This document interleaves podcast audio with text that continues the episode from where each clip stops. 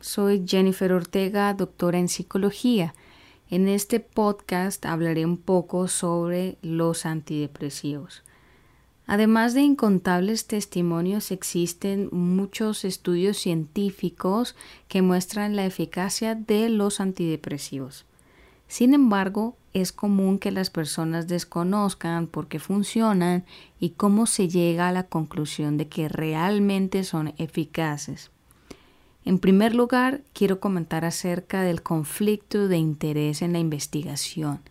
En su libro Cracked Why Psychiatry is Doing More Harm Than Good, o por qué la psiquiatría está haciendo más daño que bien, el psicólogo James Davis revela la forma truculenta en la que las farmacéuticas forman alianzas con universidades y psiquiatras prestigiosos. A modo de ejemplo, una farmacéutica ofrece dinero a un académico con alta credibilidad para que investigue la eficacia de un nuevo antidepresivo que ha creado. Aunque esto no es ilegal, hay que pensar en que a la farmacéutica le conviene un buen resultado, al académico le conviene el dinero y a la universidad le conviene la financiación. Saque sus propias conclusiones. Por otro lado, hay varias formas de mostrar que el medicamento funciona aunque no sea así.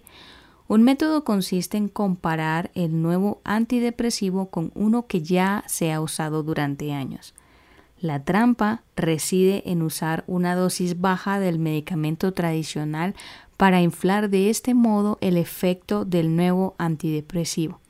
Y hay muchas otras malas prácticas como esta.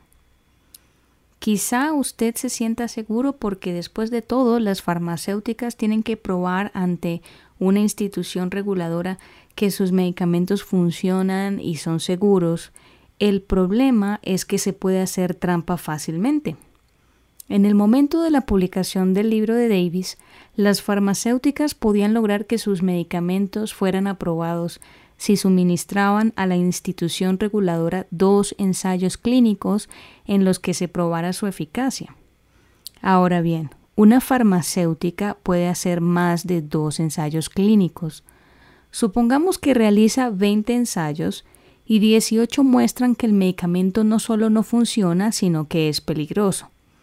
La empresa no está obligada a reportar los 18 ensayos, únicamente necesita mostrar los dos que resultaron a su favor, muy probablemente debido al azar. De este modo sale al mercado un medicamento que no sirve para nada y que puede provocar terribles efectos adversos. Quizá usted toma un antidepresivo, y le ha funcionado porque el psiquiatra le dijo que aumenta la serotonina en el cerebro. Su psiquiatra no le comentó sobre la investigación de Irving Kirsch, que muestra que los antidepresivos son apenas un poco mejor que la psicoterapia y los placebos. Su psiquiatra tampoco le contó que la Asociación Americana de Psiquiatría reconoció públicamente que en realidad no se conocen las causas de la depresión. Su psiquiatra le ha dicho que su nivel de serotonina es bajo, pero ¿le hizo un examen para corroborarlo? Probablemente no. Solo lo supone porque lo ha leído en varios estudios, los cuales, por cierto, han sido financiados por las farmacéuticas. ¿Acaso usted aceptaría que le hicieran quimioterapia antes de corroborar que realmente tenga cáncer? Si toma antidepresivos y esto le funciona, maravilloso pero es importante que sepa la verdad sobre por qué funciona y si está considerando tomar antidepresivos, es necesario que sepa que la terapia, el ejercicio, el sueño y la buena alimentación son igualmente importantes.